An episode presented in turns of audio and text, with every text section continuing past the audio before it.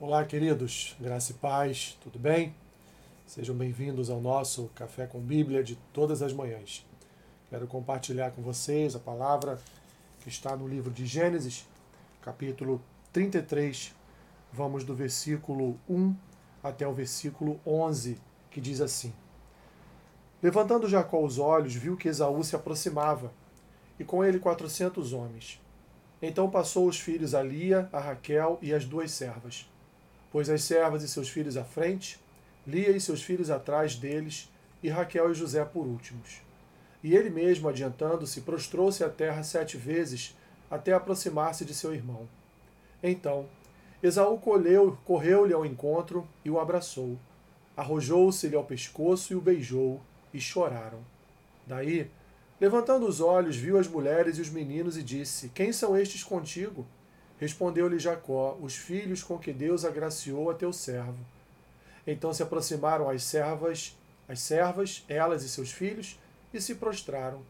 Chegaram também Lia e seus filhos e se prostraram.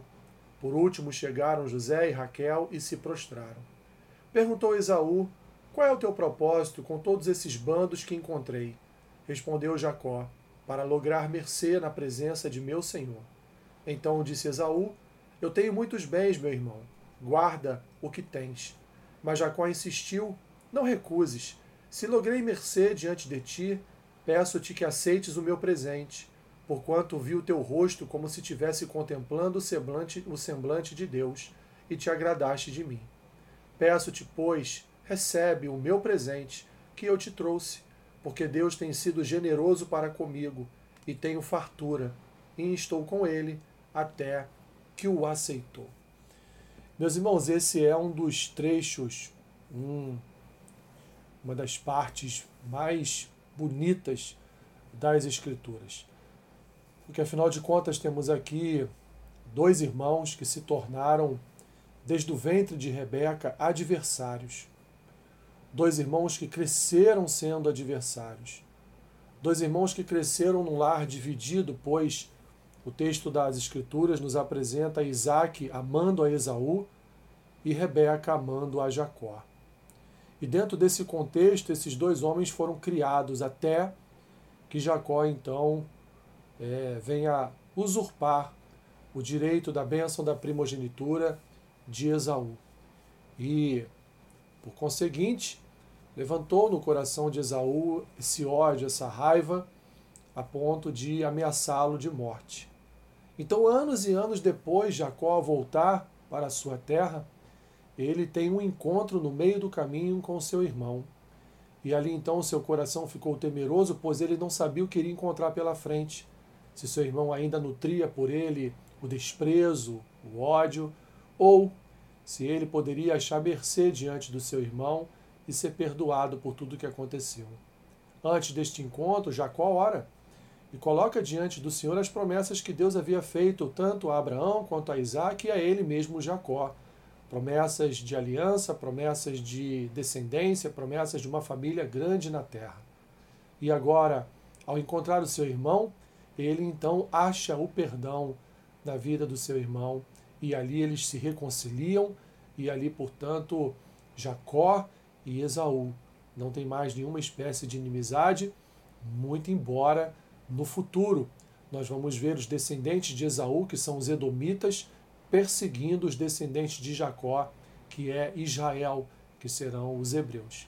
Mas, olhando para esse aspecto aqui, olhando para esta palavra aqui, nós podemos, meus irmãos, observar que ali houve um momento de perdão, um momento de reconciliação, um momento de renovo desta desta, desta irmandade, desta família que estava dividida por causa da benção da primogenitura, por causa de erros de erros do passado. O que então essa história tem, meus irmãos, a nos revelar, o que ela tem a nos ensinar? Em primeiro lugar, não vale a pena. Não vale a pena você passar anos e anos da sua vida sofrendo por causa da falta de perdão, sofrendo porque alguém talvez te odeie, ou porque você nutre uma ira ou um ódio, ou um ressentimento, ou uma mágoa, ou uma amargura por causa de outra pessoa, por causa de que outra pessoa lhe fez. Não vale a pena, meu irmão, minha irmã. Percebam que certamente Esaú e Jacó sofreram muitos anos da sua vida, das suas vidas até este reencontro. Em segundo lugar, as Escrituras nos ensinam, não só através desta história, mas também através dos discursos e das palavras de Jesus Cristo registradas nos seus evangelhos, as Escrituras nos apresentam, meus irmãos, que o perdão é uma condição para a salvação. Pois aquele que não perdoa a seu irmão, aquele que não se reconcilia com os seus irmãos, também não obtém do Senhor o perdão dos seus pecados, também não obtém do Senhor a reconciliação com Deus, também não obtém do Senhor e não participa da nova aliança com o Senhor. Assim, meus irmãos, eu parto então para a terceira característica, a terceira coisa que aprendemos com este texto. É que nós precisamos, é condição para a nossa alma perdoar aqueles que nos ofendem. Pois Jesus mesmo vai dizer também que muito fácil é perdoar os que nós amamos, mas perdoar os nossos inimigos. Orar pelos nossos inimigos, orar pelo, pelos que nos perseguem, como o próprio Senhor Jesus vai nos dizer. Mas isso, repito, como ele mesmo disse em vários textos, em várias pregações, em vários sermões, o perdão é essencial para nossa reconciliação em Cristo para com Deus. Assim, não permita, meu irmão, minha irmã, não permita que a amargura ocupe lugar no seu coração. Não permita que a mágoa ocupe o centro, ocupe o lugar do seu coração mas libere perdão para aqueles que te ofenderam, libere perdão para aqueles que trouxeram amargura ao seu coração, libere perdão para aqueles que se consideram teus adversários e te perseguem. Pois é assim que as Escrituras nos ensinam, é assim que as histórias das Escrituras nos ensinam, e nós vemos como resultado uma vida muito melhor nestes que perdoaram que escolheram o exercício do perdão. Hoje mesmo, se você tem algo contra alguém, se alguém tem algo contra você, procure essa pessoa, busque a paz com essa pessoa, busque o perdão com esta pessoa, busque a reconciliação com esta pessoa e não permita, meu irmão, minha irmã, que a tua alma caminhe para o inferno. Senhor, que o teu espírito possa estar tocando neste momento no coração do meu irmão e da minha irmã. Não permita, Senhor, que, que Satanás ocupe espaço no coração dos meus irmãos.